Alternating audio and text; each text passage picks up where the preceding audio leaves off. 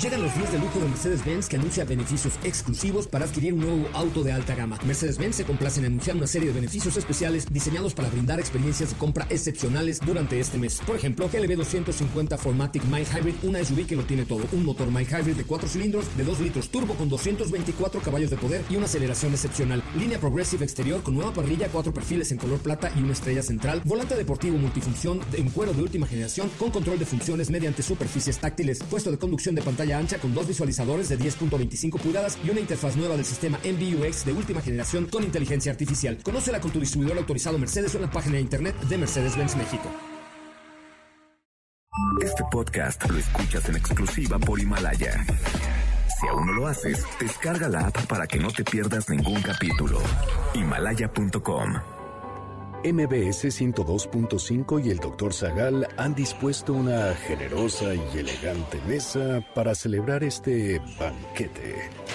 Pasen y sean bienvenidos a degustar los manjares de este menú, especialmente seleccionado para los paladares más exigentes. Esperamos que esta experiencia cultural les deje un buen sabor de boca.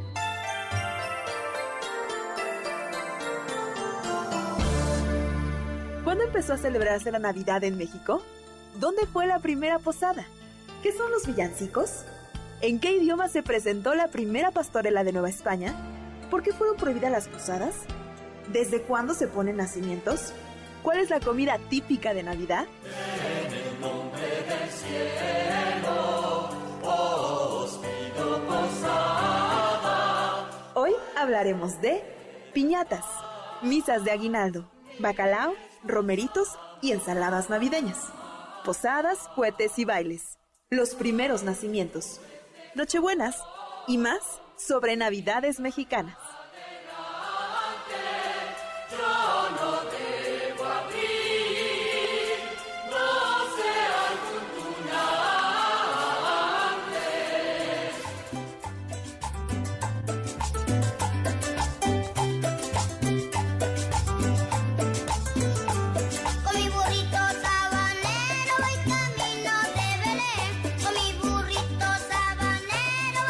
Bueno, pues con esta música, amigos y amigas, no queda sino decir que bienvenidos a las fiestas prenavideñas. Yo soy Héctor Zagal y va a ser una entrada así como monumental de ir a, la plaza de armas en el siglo XVIII y a Colman, las primeras posadas, los coloquios.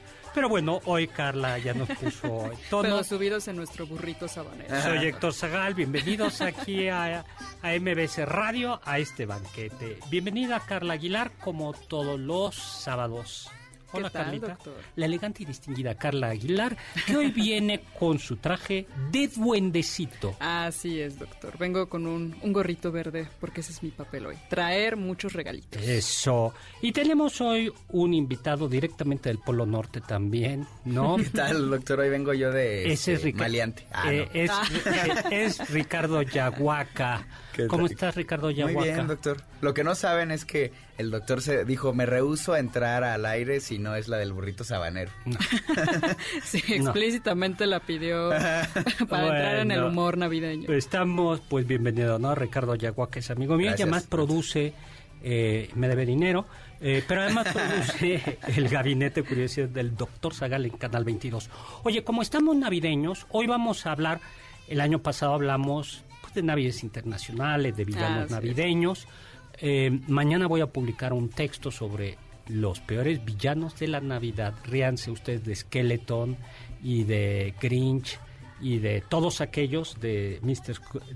del señor Scrooge. Y los en el portal de noticias MBS y también los invito a que vean las publicaciones ahí en el portal de noticias MBS. Eh, hay dos publicaciones muy interesantes, una sobre un anuario de noticias y luego otro de noticias positivas. Híjoles esa, esa es más difícil siempre. ¿En noticias posibilidades? No, no es cierto. Habrá unas cuantas. Tú porque eres ingenuo, ¿no? Me gusta pero a ver, vida no, bueno, no, pero si no lees, si no lees el radio, si no lees el radio, si no oyes el radio, no lees Twitter, no lees noticias, pues no. El mundo es maravilloso. Claro. Y además en Netflix solo ves en solo ves em, Caricatura. caricaturas. Bueno, no, pero estamos hoy vamos a hablar de Navidades mexicanas, pero antes de hablar de. Navidades mexicanas, vamos a regalar, ustedes son muy jóvenes, ustedes saben que era el arco navideño. Me suena a arca, doctor, a una caja. Exactamente, era. ¿Tú sabes que es un arco navideño? No, pero Michael, sí, o sea, ni oye, Michael sí como- sabe que era un arco navideño, como es joven ya no le suena. Sí, él sí sabe. Era, eran los regalos de Navidad, así vendían en los supermercados o en las tiendas de ultramarinos arcones navideños. Un Ah. arco navideño que contiene una botella de tal y una botella de tal y tal, tal. Y entonces tú regalabas. Ay, eso nos trajo, doctor.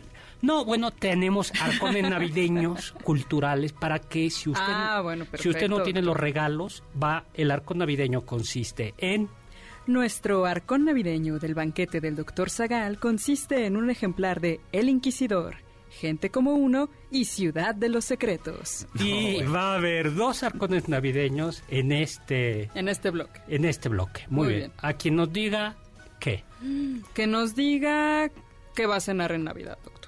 Así de fácil. Ay, sí, bueno, sencillo. como es duendecito, y, eh, ella tiene derecho a dar Nos regalos. sirve, Ay, nos, sí, sirve, nos dan ideas para año. nosotros robarles. Muy bien. 51 Platillo. 6, eh, Vía telefónica Vía telefo- 5166-1025. A los dos primeros que nos llamen se van a llevar mis novelas. Por cierto, Gente como uno es una novela que tiene lugar en Navidad. claro. Es una Cierto, novela cierto. de gente elegante donde hay sexo, pudor, lágrimas, intriga política, Y mucho dinero de por medio. dinero, corrupción, tristeza, hipocresía, amargura y mucha champaña y termina justo el 25 de diciembre. Una muy feliz Navidad. No, bueno, pues ese es que tú, como no, luego nació Los Secretos y el ejemplar del Inquisidor. La primera Navidad, bueno, pues en realidad hay que decir que la- no sabemos cuándo nació el niño Jesús. ¿No? Eh, en realidad ni siquiera sabemos bien bien el año, porque como ya hemos contado, Dionisio el Exiguo se equivocó al calcular, y pues la verdad es que dicho sea con el debido respeto a los evangelistas, no se les daba eso de la historia. Y entonces, en lugar de datar al modo romano o al, mono, al modo griego, tan fácil que hubiera sido... Es decir, en la Olimpiada 194. Sí, ¿no? en la tal Olimpiada, en el año tal de tal Olimpiada, o en el año tal desde la fundación de Roma, pues no, da muchos datos siendo fulano, escritor y siendo... Pero nada que nos permita saber en qué año sucedió. Esa, con exactitud. Pero eh, no solo eso, sino que más tampoco sabemos cuánto. No hay algunos incluso que seguramente dicen no, no debió haber sido en diciembre porque los pastorcitos estaban afuera y no era como tan común estar en diciembre con los borreguitos, aunque Claro. Tierra Santa no hiciese tanto frío. El hecho es que en prácticamente todo el mundo, eh, en el hemisferio occidental, es el solsticio de invierno.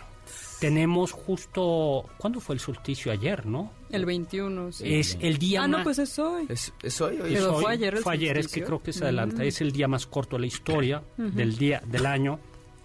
Se acorta los días y por eso hay un culto en todos los pueblos al sol. Ya lo veremos en, en México prehispánico, pero también en otros pueblos hay un culto al sol. Y precisamente por eso la fiesta cristiana, eso es muy típico de otras fiestas cristianas, se encima deliberadamente sobre fiestas paganas para desplazarlas, para hacerlas a un lado. La fiesta del sol invicto es desplazada por el verdadero sol invicto, dirán Así algunos es. padres de la iglesia. Y además había una fiesta que te podía gustar a ti, mi querido Ricardo, que eran, por, ya estaban terminando por estas fechas, que eran las Saturnales. Las Saturnales en honor de Saturno Así eran unas fiestas donde corría el alcohol, la comida, donde a los esclavos no se les maltrataba tanto. Y además había ya, lo contaremos, en, lo contamos alguna vez, incluso la costumbre de comer algunos pa- pa- panecitos eh, dulces. Y con- rellenos de fruta. De frutas con higo. ¿A ti te era- gusta el fruitcake? Sí, ¿Sí? sí, sí, claro. ¿A ti? Claro. Ah, no, no es mi favorito, pero sí me gusta. No, A mí, entro, solo que lleva Y eran, muy- de ro- eran romanas, ¿no? Estas fiestas. O Exactamente. sea, y ya, ya este, nos robamos como un pedacito de esas Pues sí, fiestas. ¿no? tal cual, encima de las, de las, de las Saturnales, ¿no? Eh, eso, eso, eso. Pero también, como decía doctor, que del lado occidental la fiesta más importante es el 25 de diciembre, ¿no? Para el nacimiento del niño Jesús. Sin embargo, hay iglesias que más bien celebran el 6 de enero. en realidad, también en el antiguo cristianismo, en el cristianismo primitivo, la fiesta más importante era la Epifanía del Señor. Y lo era porque eh, decían en la primera Jesús se manifiesta solo a los judíos en su nacimiento. José, María, los pastores eran judíos. Y en cambio cuando se manifiesta a los gentiles, es decir, a todos los que no son judíos, es en la visita de los magos, la Epifanía. Por eso la iglesia ortodoxa. Y por eso en la misma iglesia cristiana es muy importante. Y en el mundo católico sigue siendo muy, muy importante. Y en el mundo hispanoamericano pues nos permite llegar hasta el hasta el Guadalupe Reyes, que ya finalmente la Secretaría de Educación ya, nos deja nuevamente el día 6 de enero. Sí. ¿Ha visto eso de este ponche con piquete? Este, ¿cuánto cuánto de piquete? No, sin ponche. Sin ponche. así, así, doctor. Así ya llega uno. Bueno, pero también en estas tierras había una fiesta, Ahuichilopostli que porque el sol en el mundo mesoamericano y especialmente en el mundo mexica tenía un lugar privilegiado. Si el sol continúa saliendo, todos comemos. Y ahora que estamos pasando tanto frío, híjoles, ayer, ¿cómo se notó? ¿Tú no sentiste frío ayer? Sí, pero sí fue ayer o antier cuando más era horrible. sí, ayer que ni salió el sol, ¿no? O sea, una neblina Exactamente, ¿no? Oye, ¿y tú estás ahora pobre, ¿verdad? En tu casa no sí, llegó el... ya, o sea, ahí tengo ahí en cartón, me duermo, doctor. Es que has de saber que Ricardo se quedó... No, pero como niño Jesús en paz, en un pesebre. Se, quedó, eh, se cambió de casa y no llegaron tus camas, ¿verdad? Eh, andaba yo pidiendo posada, doctor, así. Pues ánimo, todavía te... Como bella acorde. Así, doctor. bueno. Doctor, ya tenemos ganadores de estos arcones navideños. Se lo lleva Ricardo Chong de la Ciudad de México, que lo que más le gusta son los romeritos. Ay, qué rico y el bacalao. Y para Israel García Pérez, pavo y romeritos. Ah, muy bien. Bueno, oye, pues pueden pasar aquí a... Bueno, ya nos ponemos de acuerdo. Y vamos dando otro paquetito para que si no tiene para los regalos de Navidad... Aquí, en el banquete se los damos. Y el arco navideño, este va a ser uno, ¿no? Un arco navideño consiste en... En, en un ejemplar de El Inquisidor, Gente como uno, Ciudad de los Secretos y qué tal si le metemos un extra, doctor. ¿Cuál qué? Un gabinete de curiosidades del doctor Zagal. Híjole, pero ese, entonces este es súper especial. No, sí, claro, esta va a ser una pregunta top. Totalmente. bueno, muy difícil. ¿y qué top? Pues nos tienen que decir, qué decir, qué decir, qué decir. Mm. Una dificilísima. Dificilísima, dificilísima. Ya la hemos dicho, le he repetido muchas veces. Este es súper difícil. es por Twitter o por teléfono? Por Twitter. Por Twitter. Por Twitter. Al, que nos diga por qué se come en el mundo, por qué se come en México, cuál es el origen de comer romeritos con camarón y no con mole, y no con pollo, perdón, con pavo, o comer bacalao, porque son dos platillos típicos de la Navidad. Ah, muy bien, eso está... Fíjense que no, no llevan carne, ¿no? Bueno, y tenemos a Isco Reyes que dice, yo recuerdo con esos comerciales sobre arco navideño, considera Santa Claus, es cierto, Santa Claus, Santa Claus, sidra Santa Claus, ya no existe, ¿verdad? Sino que nos paguen el anuncio. Así, así el, el, doctor con, con, sus libros aventándolos en las navidades. Por las Por Twitter, entonces mi Twitter arroba chesagal, sagal con Z, ¿no? Perfecto, doctor. Eh, bueno, y se comía, por cierto, los romeritos, los romeritos es mexicano es, es un platillo totalmente mexicano. No, no, no enteramente por los... Por, el mole. Por el, no, el mole, eh, bueno, el mole que, come, que llevan los romeritos es un mole criollo. O sea, no es puro chile, ya lleva algunos elementos como un poquito de canela, como un poquito de azúcar, pero ese es mexica. Mm, ese es mesoamericano. Pero es bastante, digamos, que sí se comían camarones o tortitas de camarones, ¿no? Entonces es bastante prehispánico, ah. aunque no, no tanto como parece, pero sí lo es. Y el bacalao, por supuesto que no. ¿A ti te gusta el bacalao?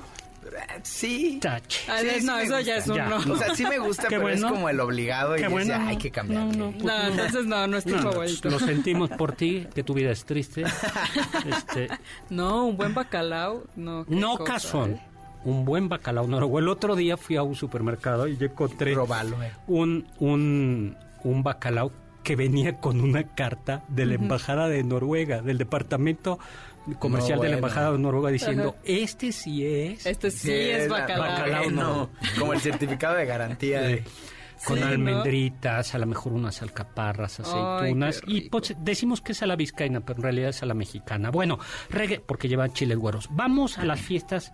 Doctor, pero también algo interesante de Huitzilopochtli que puede ser un paralelismo con el niño Jesús es que la Coatlicue se embaraza de una bola de plumas que cae en su vientre, entonces de alguna manera es un eh, un, un, ay, perdón, un embarazo de una virgen. Tal cual. Sí, bueno, no era una virgen, pero sí es un embarazo. Sí, es un embarazo donde no hubo nadie más que una mujer. Al final fue como no tan complicado mimetizar este la, eh, a Huitzilopochtli con el nacimiento de Jesús y todo esto, ¿no? y no, porque ahora va la segunda parte. Claro. Eh, esto tenía que ver con las fiestas de Panquetzaltli. Panquetzalistli. Panquetzalistli, las fiestas de Panquetzalistli, que eran las de Huitzilopochtli. Te voy a decir por qué no, Ricardo. Porque, o por qué sí, por qué no. Porque una vez que Coatlicu queda embarazada, los 400 hijos y la hija de la Coatlicue, que era Dicen, pues, a darle cuello, ¿no? Shausli, ¿no? La Shausli, que es la luna, y los 400 hijos. Pero Huitzilopochtli se le armado hasta los dientes. Le dijo, vamos a matar a la mamá que tuvo un... Sí, que quién sabe quién se embarazó, quién sabe dónde andaba. Y que sale Huitzilopochtli vivo y mata hasta armado hasta los dientes y le corta la cabeza y la despedaza a la Cuatlicue, digo a la ah, Shausli, y a los 400 pero se puede imaginar esa escena, doctor. Están ahí los hermanos esperando a la salida y de repente sale Huichilopochtli Con su hacha y su espada de obsidiana. sí, o Volando cabezas. Bueno. No, bueno, qué espanto. Feliz Navidad. Feliz Navidad. Y por estas fechas, Fel, y Huichilopochtli es también se servía una... Y esa es la victoria del sol sobre la claro, oscuridad, doctor. Claro, porque es sobre la luna y las estrellas, son los 400 estrellas de la noche. Y en esta época se daba como regalito a las visitas eh, algo que era soali, que era una pasta compuesta de amaranto, maíz tostado con miel de maguey, eh, y eso se presentaba en el templo para las visitas. A falta de turrones se comía esto. Uy, qué rico. Bueno, vamos a seguir hablando de Navidades mexicanas. Estamos aquí en vivo 5166 1025.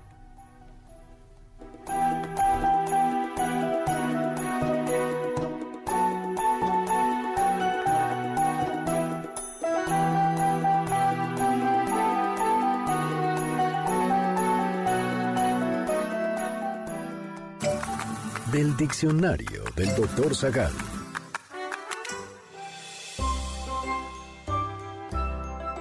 La palabra epifanía viene del griego epifania, que significa manifestación o aparición de un dios o poder divino. En la tradición cristiana, la Epifanía designa el momento en el que Cristo se anuncia y manifiesta a los magos de Oriente, esto es, a pueblos no judíos.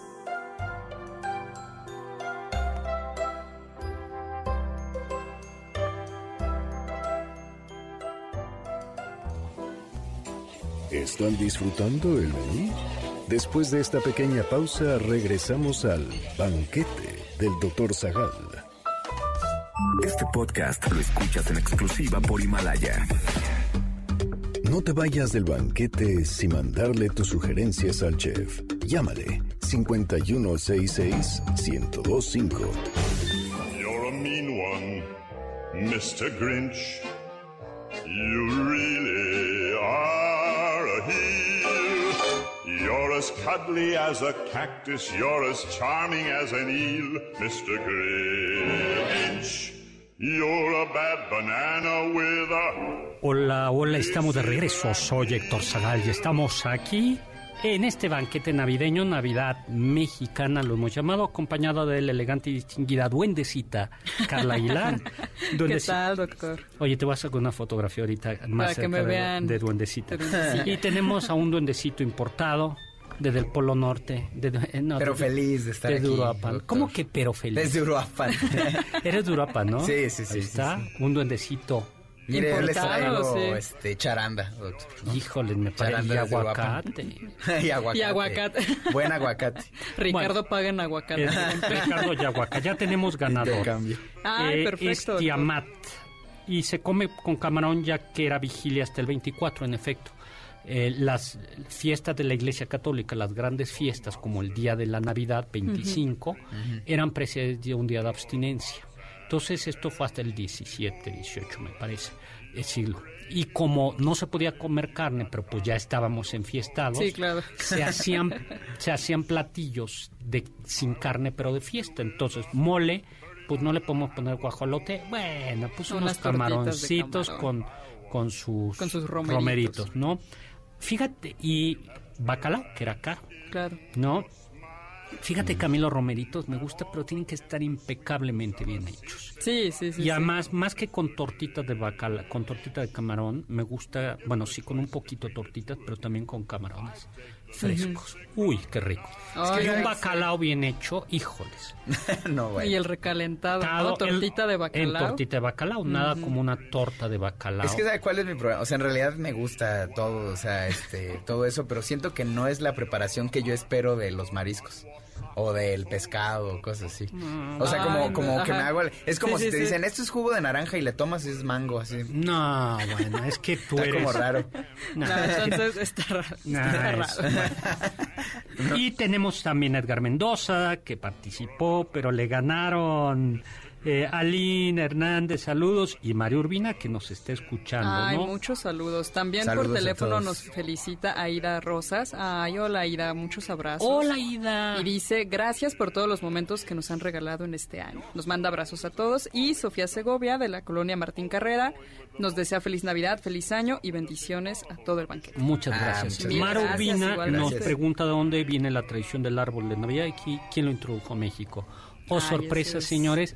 El árbol de Navidad es tradición pagana. Fifi, fifi. Super fifi. Super fifi. Lo introdujo Maximiliano d'Habsburgo. Lo, no, fue para sustituir justo el paganismo. Así es. Al parecer San Bonifacio, al intentar, ese es otro bonito nombre, ¿no? San Bonifacio. Bonifacio, fíjate. Ese es bonito, sí. Ya, Bonifacio. Putifar. Putifar y Agripina. Es que estamos... No, bueno. Eh, así, así hay que nombrar a nuestros sí, mascotas, ¿no? niños, es, para los niños. no, Agripina Yahuaca, Bonifacia Yahuaca. No, bueno. Y Putifar Yahuaca. No, Ay, no, Putifar Yahuaca Sí, no, o sea, por favor. Bueno, todos son nombres históricos. Bueno, resulta que Bonifacio, pero esto ya lo contamos hace tiempo. Entonces, eh, para ver un árbol, los germanos recordarán que rinden culto al árbol, concibe, a un árbol, conciben el universo como un árbol, hasta arriba está Asgard. Pues las esferas de hecho representan, ¿no? Y entonces Bonifacio... Es el árbol los planetas. Y entonces llega y máquinas tumba el árbol. Ah, y en su lugar pone un pino, un abeto y con las esferas, dicen algunos, o eh, coloca fruta, manzana, quiere simbolizar el pecado. el pecado original y con luces la llegada de Jesús. Lo trae Maximiliano de Habsburgo y bueno, verdaderamente enloquece a la alta sociedad mexicana y durante el porfiriato también se convierte en algo eh, pues fifi. Hay dos costumbres muy fifís.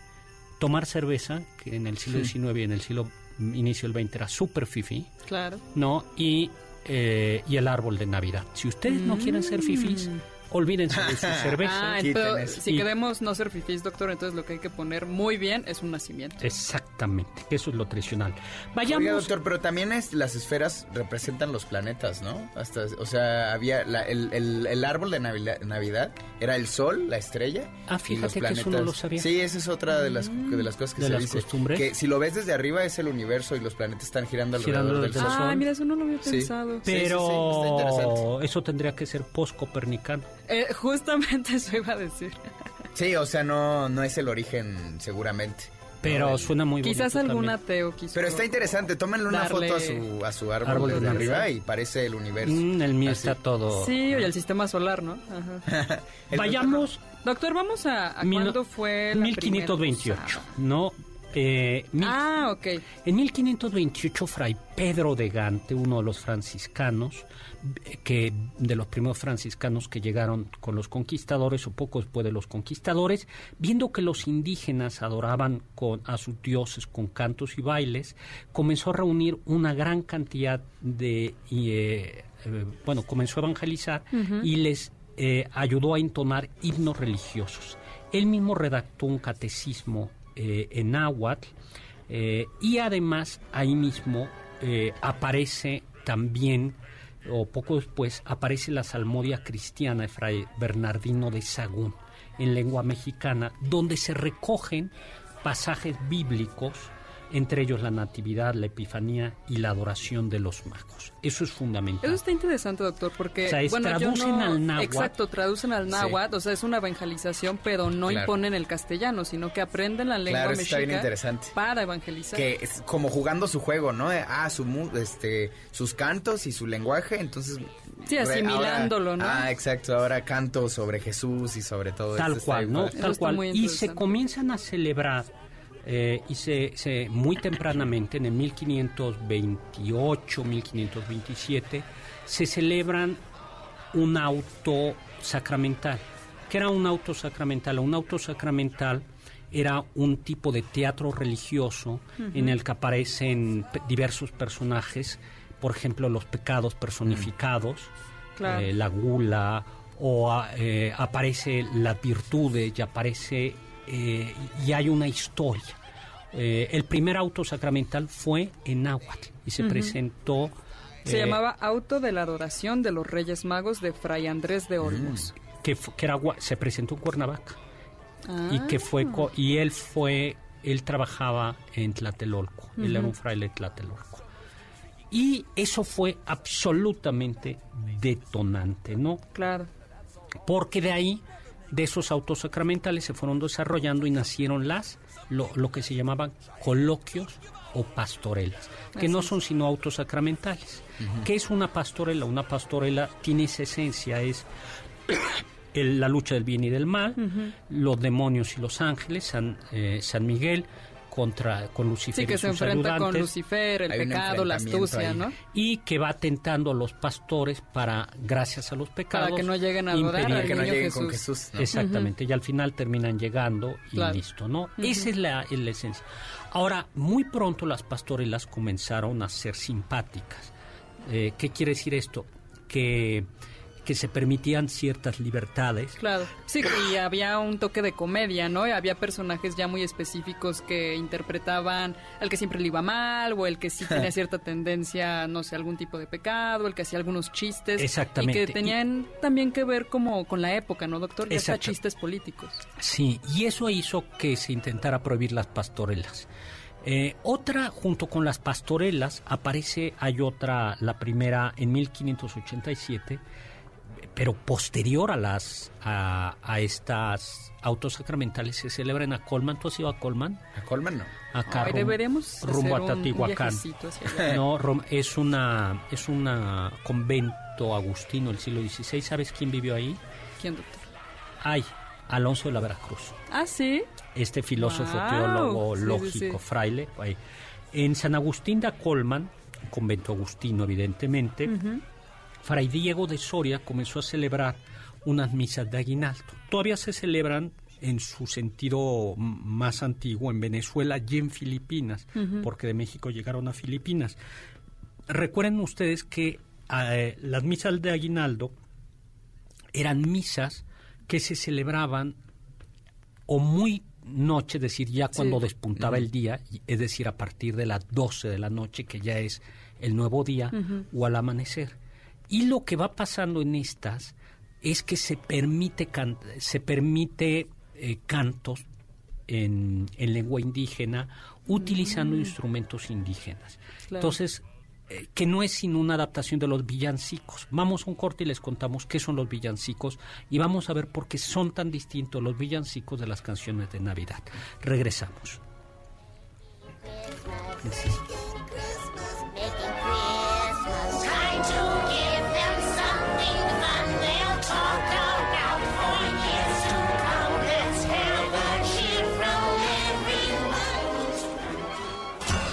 Los sabios dicen. Honraré la Navidad en mi corazón y procuraré conservarla durante todo el año. Charles Dickens.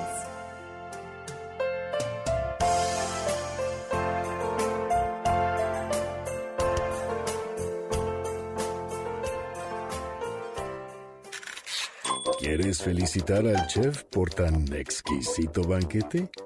Llámale al 5166-1025. Este podcast lo escuchas en exclusiva por Himalaya. ¿Tienen algún comentario? Pueden contactar al chef principal, el Dr. Zagal, en Twitter, arroba hzagal. Estas épocas navideñas, en México tenemos el fabuloso ponche de frutas, sobre todo en las posadas. Hay ponches de vino también, que son un poquito más al estilo inglés, y otros con brandy. En general, todos son deliciosos. Pues las navidades pasadas, que no las pasé aquí tristemente, sino que tuve oportunidad de estar en Berlín, no eché de menos este ponche de frutas. Y es que allá el equivalente sería el Glühwein, o sea, vino caliente. Recuerdo el ambiente frío, a medio llover y gris. Una noche de esas, caminé por Alexanderplatz, que se encuentra por ahí por la torre de televisión. Pasé por un mercado navideño y en un puesto vendían Glühwein al por mayor para remediar el frío de la gente. Yo que me moría, me tomé como unos tres y al rato estaba con todo el espíritu navideño. Pues felices fiestas a todos. Yo soy Pablo Alarcón, coautor del libro El Gabinete de Curiosidades del Dr. Zagal. Mi Twitter es arroba Pablo Alar y los dejo aquí disfrutando del banquete.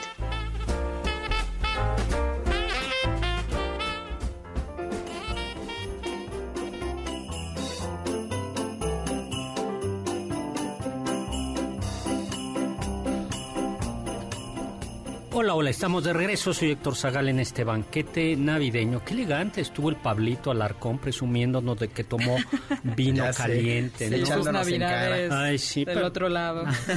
Pues amigos, les tengo una noticia. ¿Sabían que ya pueden escuchar y disfrutar el podcast de este programa en Himalaya? Sí es, Himalaya es la app más increíble de podcast a nivel mundial que ya está en México y tiene todos nuestros episodios en exclusiva. Solo baja la aplicación para los iOS y Android o visita la página de himalaya.com y disfruta cuando quieras de nuestros episodios a través de Himalaya.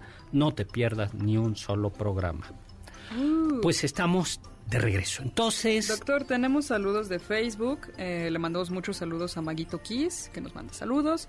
Y a 5Eng, que nos comparte que el guajolote, el queso, la cecina, el atole blanco, el mole, el pozole, las enchiladas, el pollo en guajillo. Uy, qué rico. Su comida favorita para estas fechas. Saludos a todos. Qué rico. Y yo que no he comido. Hijo, ¿Desde hace cuánto? pues, Ricardo? los duendecitos no comen. Solo fabrican regalos. Exactamente. No, doctor. Oiga, doctor, entonces en, eh, de las misas de Aguinaldo se fueron incorporando estos cantos. Sí, eran este, misas eh, y a veces se celebraban tres misas porque recuerden que el día de Navidad, las grandes fiestas de la iglesia también a veces hay tres misas, o sea, tres misas distintas. Eh, y el día de Navidad hay, hay- había tres misas y ya se podían celebrar tres misas y se reunían en los atrios los indígenas y se permitieron ya luego cohetes, música Sí. y poco a poco escenificaciones y algo de lo que ya tenemos noticia. Eh, ah, recuerden ustedes que, la, que era muy estricta la liturgia, ¿no? Era en latín, con Sí. música muy bonita, pero música al fin y al cabo estricta.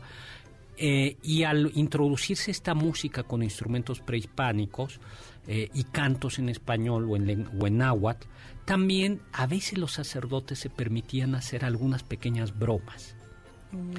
Y eso... eh, Se fue incorporando. y se llama aguinaldo porque en ocasiones se repartía al final de la fie- al final de la misa frutas. La palabra colación en Sí. realidad es una palabra que en este que lo que significa lo- en los, diet- los nutriólogos la usan es como como un pisco labis. ¿Tú sabes qué es un pisco labis, Carla? No, doctor. ¿Tú sabes qué es un pisco labis? ¿Qué es como alcohol? ¿Como pisco, doctor? No, un pisco labis es como es como un un tentempié y que puede Ah. ser un tentempié que puede llevar un por supuesto Sí, puede sí, haber sí. un O sea, traguito de- colación es como hace referencia. Eso es colación. Yo el tiempo pensé que era dulce feo.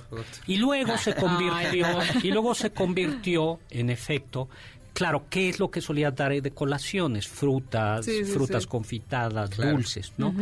Eh, y por eso uno, de los dulces que se daban son estos dulces confitados. Lamentablemente, amiguitos, la mitad de las, bueno, el 99%, yo creo que la colación no se crea ni se destruye, solo se recicla. y solo aparece, ¿no? Nadie la compra, pero está ahí. Está ahí, ¿no? Siempre aparece. y ahora, tiene una función muy importante, como los tejocotes, que es servir de munición en una buena posada. En una ah, buena posada, en una buena posada, terminada la piñata, los niños comienzan a utilizar. Sí, batalla campal entre claro. los, y los cacahuates. No, pero los cacahuates los guardas, ¿no? No, ya también. No, no. también los de arma. Tú ya solo guerra. pero, pero de nuevo cuento, una buena colación. Sí o sea, no la que nos venden por kilos, sino son almendritas confitadas con azúcar, con, digo, con chocolate. Eh, o también eran dulcecitos con una raja de canela adentro, ¿no? Todos los canelones bañados en azúcar. El doctor... Este, pero, pero todo... Colaciones de realeza. Pues sí, ¿no? Y se servía ahí, ¿no? Y eso era... Y eso es lo que convierte. Pero suspenden las misas de aguinaldo porque dicen son demasiado... Eh, y, es pura fiesta. Es pura fiesta. Sí, eh, sí las prohibieron, la, realmente, La Inquisición las prohibió. Pues es que decían que era nada más para despertar la lujuria de las personas. A ver, estamos... a ver, es que vamos. Misa de aguinaldo. la misa de aguinaldo se le va a quitar todo el elemento festivo y los coloquios o pastorales se van a prohibir. La Inquisición en el siglo XVII las prohíbe. Lo que va a pasar es que ya en las iglesias no se va a celebrar, pero se va a las casas particulares. Y claro, la pastorela ya en una casa particular no solo es pastorela, sino es piñata, eh, fiesta. Y en el siglo XIX, el arzobispo de México, eso lo publiqué en Facebook, en 1808 le pide al virrey que prohíba no solo ya las pastorelas, sino las posadas. ¿Qué les cuento? Pues que no prosperó. No, prosperó.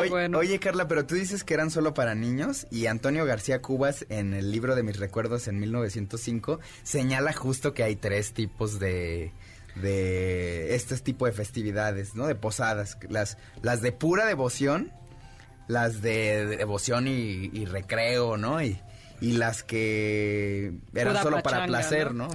Esas eran las que despertaban. Es que ya, ya en el siglo XIX vi, regresan algunas posas a la iglesia, todavía todas las parroquias tienen, que se reza el rosario, se canta los peregrinos, y luego viene la, eh, la piñata, la colación y un ponche, luego la de la casa o la del barrio, y algunas pues ya fundamentalmente festivas. ¿Por su casa son posadas? En la parroquia hay. ¿Sí? Pero es muy bonita porque es parroquia de... Hay piñata, tole... No, es una algarabía, es un colgorio. Y, está muy interesante lo que, lo que cuenta Antonio García Cubas, este historiador, escritor mexicano, en este libro de mis recuerdos, porque hablando de estas pastorelas que se representaban ya en las casas, él cuenta de una manera muy chistosa que a él le tocó alguna vez ser el arcángel Miguel, me parece, y si pueden leerlo es muy interesante porque es un hombre muy serio, porque al mismo tiempo te está hablando de las festividades y cuenta que cuando le tocó vencer a un pecado, casi se cae porque le ataron mal las, las chanclitas o algo así, que las alas le pesaban mucho, pero como buen arcángel resistió.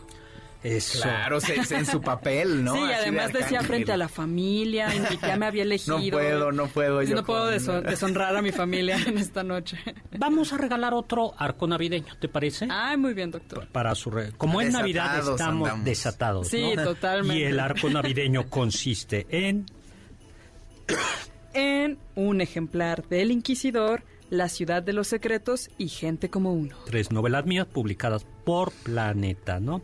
¿Y a quién se la vamos a dar por teléfono? Ok, se la vamos a dar por teléfono 5166-1025 para quien nos diga... Eh, ¿Qué será? ¿Qué será? ¿Qué será? ¿Qué estará bien, doctor? Este, eh, Bueno, ya sé, de, de qué idioma viene la palabra piñata o qué significa la palabra ah, piñata. Muy interesante. Bueno, vamos a contar ahora, bueno, entonces ya tenemos posadas y pastorelas, misas de aguinaldo, cómo todo se va convirtiendo. Le decía que en Venezuela y en Filipinas todavía se celebran misas de aguinaldo, pero no como nuestras posadas. O sea, sino allá tienen el sentido de una misa. Y algo muy importante son los villancicos, les iba a decir. La Iglesia Católica no permitía que se usara el español o la lengua vernácula en la Iglesia. Pero, muy pero hasta el siglo XVI comienza a ser una excepción. Y es en ciertas fiestas de santos se pueden cantar eh, el em, himnos religiosos en el idioma de los villanos. ¿Cuál es el mm. idioma de los villanos?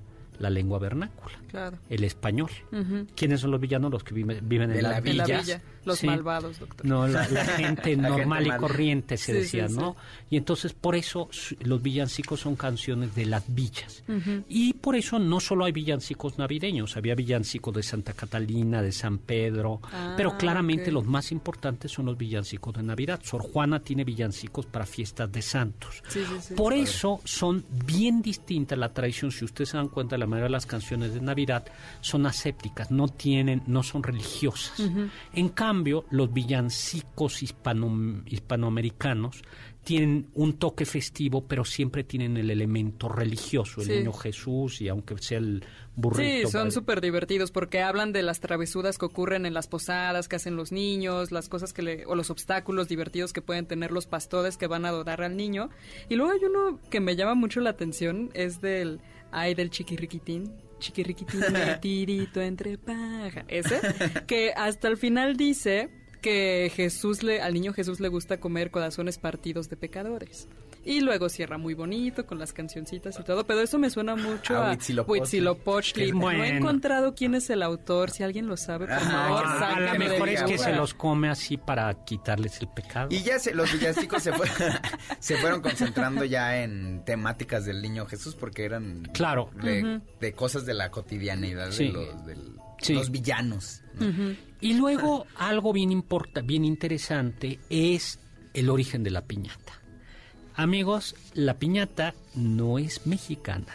Ah, es probable, probable que no me diga eh, eso. en China, en la China imperial, se rompían algunas figuras de barro pero era como de un toro o algo así, ¿no? Ajá, que se rompían las figuras y ya salían, este, creo que cacahuates, una cosa no, así. No, cacahuates no. Semillas. Porque los cacahuates son, de América, justo. Pero ah, saldrían cosas, cacahuates japoneses, ah, cacahuates, japoneses. Cacahuates y Marco Polo los trajo a México y... No, por favor, no, no, no, vayan a... Todo esto era una parodia. Es probable que, es probable que Marco Polo o el contacto que había de Venecia con los chinos por la ruta de la sede de las especies llevara la piñata, pasa Italia de Italia a España. Recuerden que España tenía controlado el... Pero ya en Italia se le da este sentido religioso un poco, ¿no, doctor? Sí, pero no... O sea, no era todavía no. el... Y en México enloquece y se la traen eh, los frailes y se convierte en algo típicamente mexicano. Y los mexicanos nos volvimos locos con ella, porque es la estrella de siete picos. ¿Y qué simbolizan los picos? Los siete pecados capitales. Exactamente. Y por eso le pegas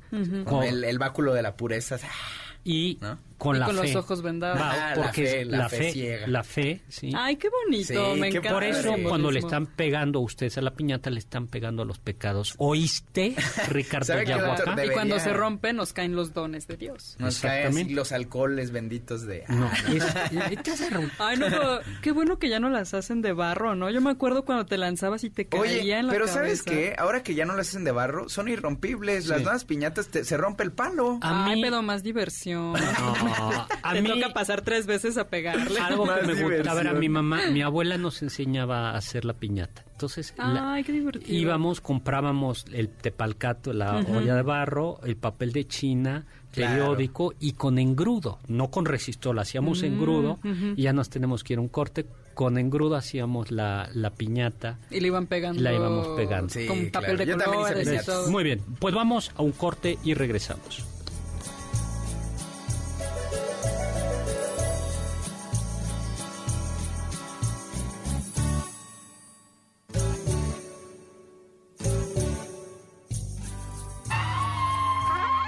Escuché que... En diciembre de 2019, una iglesia metodista de Claremont, California, instaló un nacimiento que retratara a José, María y el niño Jesús en condiciones migratorias actuales. A modo de protesta contra las políticas migratorias, colocaron cada personaje en una jaula, emulando las condiciones de las familias migrantes que son separadas en la frontera sur de Estados Unidos.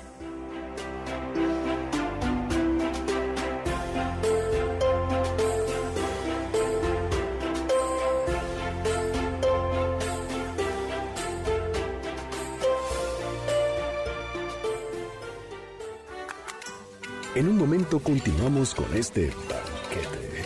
Esperamos sus comentarios a nuestro correo, elbanquete.mbs.com. Este podcast lo escuchas en exclusiva por Himalaya. ¿Listos para el siguiente platillo? Quédense con nosotros, pues aún queda mucho por picar y la promesa de postre. Hay quien dice que...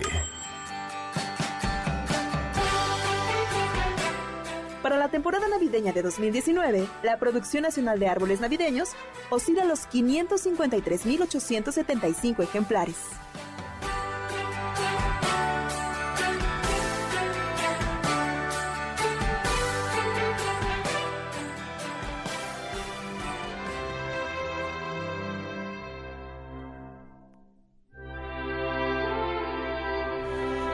Hola, estamos de regreso en este banquete prenavideño. Yo soy Héctor Zagal, me acompaña como duendecita Carla Aguilar. Y no, es que no he sacado la foto, por eso. No, nadie sabe todavía por qué. de mi nuevo Oiga, papel. doctor, pero aparte ya Y el otro duendecito. deshechos, ¿eh? Así, todos, este... El mío sigue en El pie. sombrero por ningún lado. Oye, y. Pero Carla me decía ahora en el corte que junto con la piñata había otra tradición, eh, además de la italiana. Ajá, eh, Exacto, que nos llegó aquí a México gracias a los españoles. Claro. Hay, había, o hay una tradición maya, una tradición maya yucateca que se llama papul, donde se rompen vasijas que me parece que están llenas de agua y que también tienen algunos animales acuáticos y se rompen con unos palos. Unos palos. Y se supone que es para llamar al agua, se celebra el 24 de junio, es para pedir que llueva, que continúe el ciclo de- del cultivo y de las cosechas. Y lo interesante es que las rompen porque al parecer ese sonido simula al trueno. Claro, claro. Entonces ahí están haciendo como este ritual, Sí. este, de... Sí, entonces romper. ya aquí en México pues ya también partíamos piñatas. Claro, y ya se mimetiza, ¿no? Y luego lo interesante es cómo nos apoderamos de la tradición de la piñata, porque ya más bien es referencia mexicana, Es ¿no? súper Sí, totalmente. o sea, uno Sí, sí, pensaría, sí. no, se inventó en México y no es así, y pero los, es súper y los mexicano. italianos malditos, ¿no? Sí. No, pero además lo hacemos ¿no? súper padre. O sea, no nada más están las de siete picos, sino que nos hacemos piñata de lo que sea. Sí, ¿no? así ya ves de cualquier De cosa. políticos, de Otra tradición es la Nochebuena, Cuetlazochitl, flor que se marchita. Eh, Ay, Fray Bernardino de Sagún eh, refiere, propiamente no es una flor, decían algunos, ¿no? Y que los tlatuanis la... la La tenían en sus jardines, sus ¿no? Exactamente. Y su nombre científico alude a Poinsett, que es el siniestro diplomático estadounidense que tanto daño le hizo, le hizo a este país. Y que además se llevó la plantita. Sí, Y la vio, la vio en Tasco. Y lo que tiene esta hermosa flor o planta es que florece o enrojece por estas fechas. Sí. es. Es, Pero Reforma ya está adornada de sí, Nochebuena. y, re- Ay, y pueden sí. resistir hasta... Lo, lo, lo curioso es que llega la primavera y se, se muere. Sí, es sea, que justo eh, son me parece navideñas, que se llama flor que se marchita porque son muy sensibles al sol. Ese es el problema, que si les da Ah, poquito claro, más ya de se sol, se a- marchita. Se va. Y los nacimientos, pues vayamos a 1223, San Francisco de Asís pide autorización al Papa Honorio III. ¿Para qué, Carla? Ay, está muy bonito, doctor, porque San Francisco de Asís va con el Papa y le pide permiso para montar una representación del nacimiento de Jesús con personas vivas y animales reales. Ah, y a partir de ahí, eh, eso viene de España, España, México, y en México se convierte en un arte. En, España le dicen belenes, ¿no? Y en México se convierte en un. En Italia también hay, extraordinario, porque además eh, las figuritas, a mí me tocaba con mi abuela. Me acuerdo que también por estos días porque lo tradicional no era ponerlo alrededor del Día de Muertos, como se pone ahora, que es Halloween y al otro día ya pasa el Día de Muertos, ya, sí, sí, y ya lo ponen luego, Navidad. no, en realidad era ponerlo lo, alrededor de la primera posada. Y no se ponía, nueve días Y no, se ponía el niño, sino hasta el 24. Y era muy bonito poner el musgo, el heno y además todas las figuras que va viendo en un nacimiento, desde el que hace carnitas, el ermitaño, la trajinera. Todos los oficios. Y García Cubas cuenta también, doctor, que en su nacimiento eh, había un montón de incongruencias, monos más grandes que otros. Entonces, ustedes no se reprochen cuando vean su nacimiento. Claro. Sí, cuando, cuando un borrego es, más grande que el elefante. sí, así, así, está desde no, más grande que el niño Jesús, ¿no? Oso, no, el niño Jesús siempre era el más grande. Oso Grisi nos dice, saludos cordiales, extraño las piñatas de barro.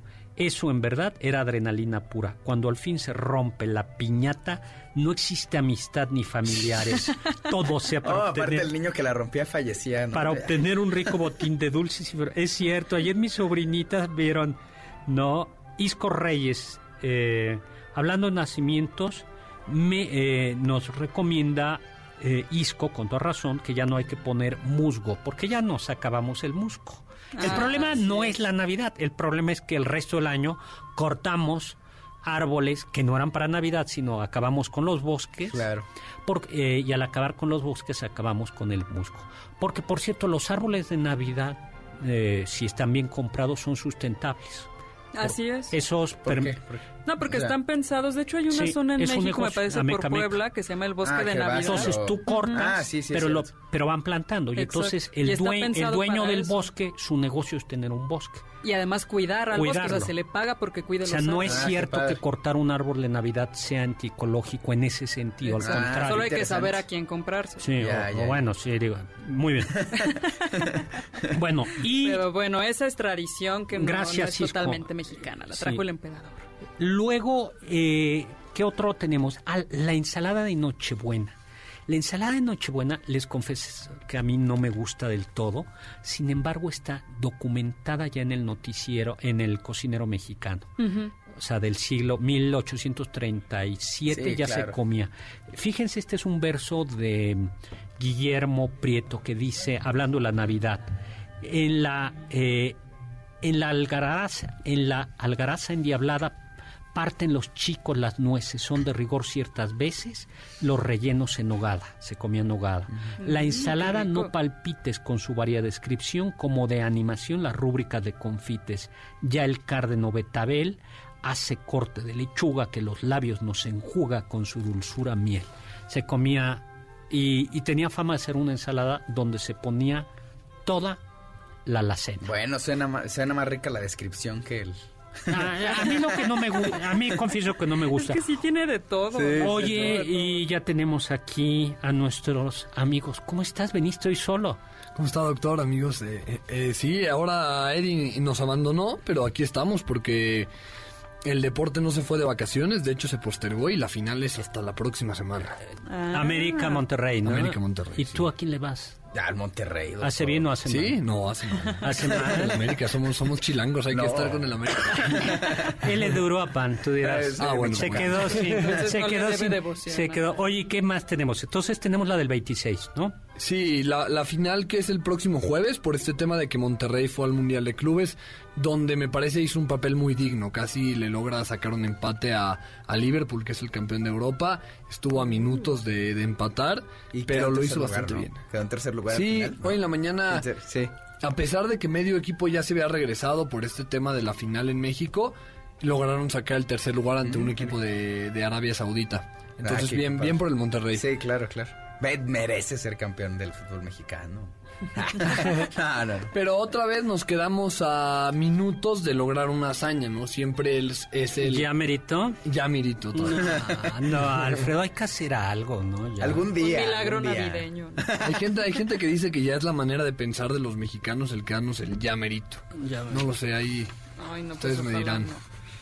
Pues qué. Bueno, pues nos tenemos que ir, Alfredo. Muchísimas gracias. Entonces, Eduardo está de vacaciones. Está de vacaciones. Pues muy bien, pero el fútbol no está. Tú nos seguirás contando. Pues felices Navidades. Felices Los esperamos el próximo sábado. 28. Ah, Día de los Inocentes sí va a haber. Cuidado, ese eh, Pero sí va a haber, sí va a haber, ¿no? Eh, Día de los Inocentes. México ganó el Mundial. Bueno, nos tenemos que ir. Mi Twitter, arroba hsagal, sagal con set y recuerden, sapere audio, atrévete a saber. Confiamos que este banquete ha sido un deleite gourmet y cultural. Gracias por escucharnos y los esperamos el próximo sábado con una deliciosa receta que seguro será de su agrado. MBS 102.5. Estamos contigo. Este podcast lo escuchas en exclusiva por Himalaya. Si aún no lo haces, descarga la app para que no te pierdas ningún capítulo. Himalaya.com